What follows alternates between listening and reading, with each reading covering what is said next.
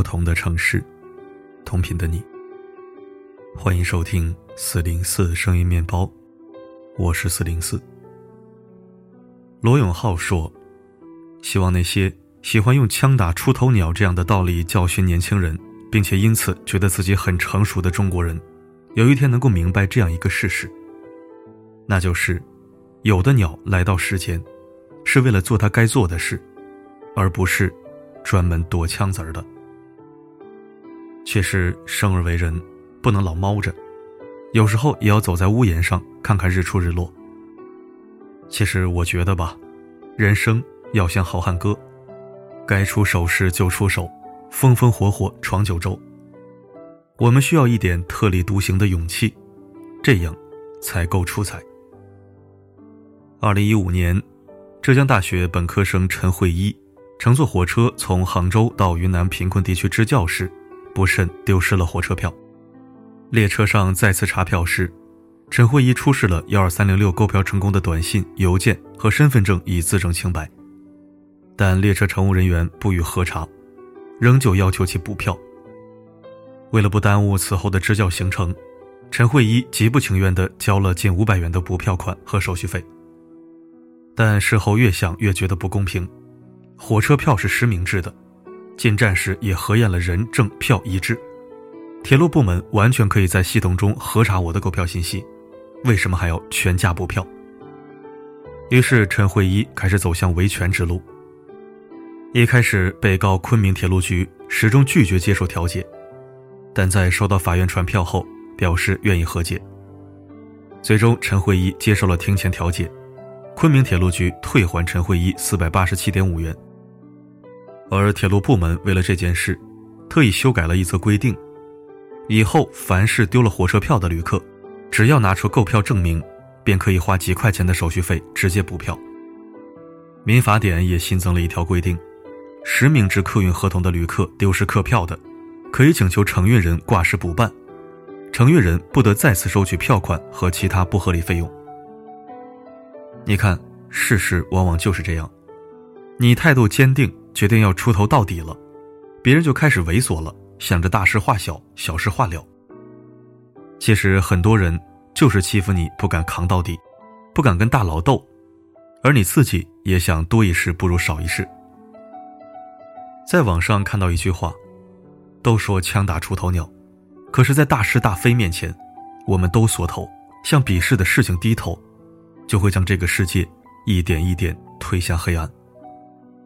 如果没有陈慧一事件，或许很多人都会经历二次买票的不公平，而他们只会自认倒霉。感谢陈慧一的出头之举，是他让社会又美好了一点。都说枪打出头鸟，或许更多的是自欺欺人的自我安慰吧。同志们，追求自己的合法权益，该出头时就出头。二零一四年，《中国青年报》曾做过一项调查。在五千零三十五个人当中，百分之五十五点四的受访者认为，现实中很少有人愿意做出头鸟，但百分之七十八点八的受害者认为，社会需要出头鸟。百分之八十三的受访者指出，当出头鸟并不是莽撞，而是不在乎他人眼光，勇敢坚持为梦想奋斗。其实大家都希望社会中能多一点出头鸟，但是又不愿意自己做出头鸟。顾虑颇多。对于很多人不愿做出头鸟的原因，调查中百分之八十九点八的受访者指出，出头鸟意味着更多的风险；百分之八十五点九的人则表示，多一事不如少一事；百分之三十五点九的人指出，是文化传统推崇中庸；百分之二十八点四的人认为，出头鸟一般没有好结果。但真相真的如此吗？有网友表示不服。网友空，他说：“谁会记住一个万年的倾听者和旁观者呢？都说枪打出头鸟，可机会总青睐这种人。”网友做足球，在国外留学的时候，只要是华人同学居多的课堂里，第一排总是空荡荡没人坐的，而人家哈佛的学生都抢着坐第一排。很多留学生都抱怨交不到外国朋友，因为他们根本就躲在卑微的角落里。从来不迈出一步。网友 shameless，他说：“我反倒感谢枪打出头鸟这种中国思维，正因为太多的人都不愿做出头鸟，那我只要稍微突破一下自我，一下子就会赢得出人头地的好机会。我相信，在如今的二十一世纪，一个积极主动的人，一定比消极被动的人更吃香。”二零二一年初，为招聘优秀员工，董明珠加入一档职场真人秀节目，孟雨桐正是节目中六位职场新人之一。节目一开始，董明珠亲自上阵面试实习生，在普通人看来高雅的场合下，孟雨桐却非常敢于展现自我。她把自己比喻成为鸳鸯火锅，有热情的一面，也有稳重理智的一面。为了表现自己的热情，在得到允许后。他当场表演了一段女团舞，瞬间点燃现场气氛。董明珠很赞许这样的行为，他认为面试就是要表现自己。其实现在的社会节奏很快，老板没有余力去挖掘你的优点和潜力。如果你想出彩，就得学会表现自己，展现自己的实力，适当的时候勇敢出头。等待只会让你变老，不会让你变好。如果你是千里马，我相信伯乐也在寻找你。但是只有你们相互奔赴而来，才能在最短的时间相遇，然后彼此相辅相成。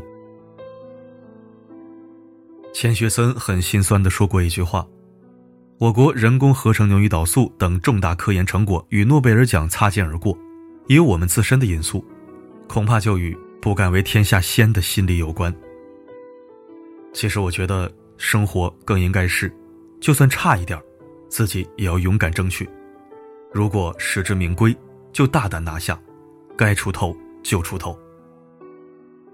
罗永浩分享过这么一个故事：小区里供暖不好，他就和小区里的一些刺儿头整体去物业闹，闹了一个多月，终于把供暖的问题解决了。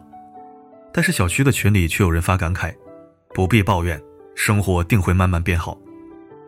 罗永浩听后哭笑不得，哪是生活会慢慢变好，是有人闹了三十天才解决的呀。前人栽树，后人乘凉，生活变好，是因为有人勇于出头，解决了一些问题，而不是无厘头好运降临。哪有什么救世主，唯有自己去争取。一九六七年十月，切格瓦拉在玻利维亚被抓获。在牺牲前说了一句被广为流传的名言：“我们走后，他们会给你们修学校和医院，会提高你们的工资。这不是因为他们良心发现，也不是因为他们变成了好人，而是因为我们来过。”这是切格瓦拉在游击战失败后的名言，是写给那些被帝国主义和买办资本家统治下的人民的。资本主义国家之所以会给工人福利，会让平民的孩子上学。会实行八小时工作制，不是因为他们良心发现，是因为这个世界曾有过共产主义运动，有过切格瓦拉这样的革命者。这个世界不是一直这样好的，我们只是享受了别人抛头颅洒热血争取来的福利。相信大家应该都体验过去商场洗手间被收费的事儿，但是你有没有发现，就是突然间，所有的商场使用洗手间都不再收费了。这是为什么呢？原因是一位北京的律师在天津伊势丹百货上厕所被收取零点二元，于是开始维权，打赢了官司，从此中国人使用商场的厕所不需要再付费。世界之所以会越来越美好，是因为有人在修正，而不是一味忍受，一句算了了事。社会的发展永远需要敢出头的，谢谢出头鸟来到世间。而不是专门躲枪子儿。最后，让我们记住《漫漫自由路》里的这句话吧：如果天空总是黑暗的，你可以选择摸黑生存；如果发出声音是危险的，你可以选择保持沉默；如果自觉无力发光，那就蜷伏于墙角。但不要习惯了黑暗就为黑暗辩护，也不要为自己的苟且而得意，不要嘲讽那些。比自己更勇敢的人们，我们可以卑微如尘土，但不可扭曲如蛆虫。致敬，不躲枪子儿的鸟儿。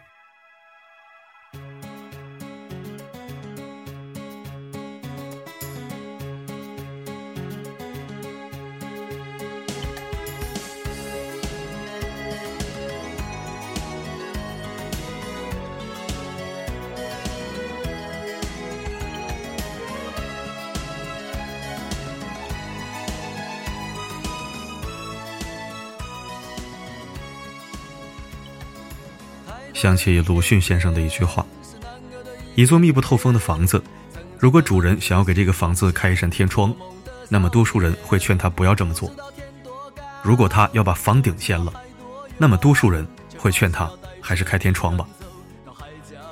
真是好久没有发这样有营养的文章了，不是不想发，而是不敢发。风沙太大，难以张口。有很多话想说，还是憋在肚子里，只愿同道所见略同。其实我也是个出头鸟，也做过很多次出头鸟，华丽转身，顺利飞走过，当然也挨过枪子儿。我天生就弯不下腰，跪不下去。总想着站着把钱挣了，把字写了，但有时候迫于形势，又难免收敛锋芒，蜗居蛰伏。识时务者为俊杰，敢为人先者，当以圣贤视之。谁生下来都不是为了当虫子的，即便化不了龙，也要站直了，做个人吧。愿惺惺相惜者，同心同德，顺遂无忧。好了，今天的分享就到这里。我是四零四，不管发生什么，我一直都在。人心其实比天高，比海更遥远。被骗人的谎言，追逐名利的我，在现实中迷失，才发现自己的脆弱。看着你含泪的离去，想着茫茫的前程。远方的星星，请为我点盏希望的灯火。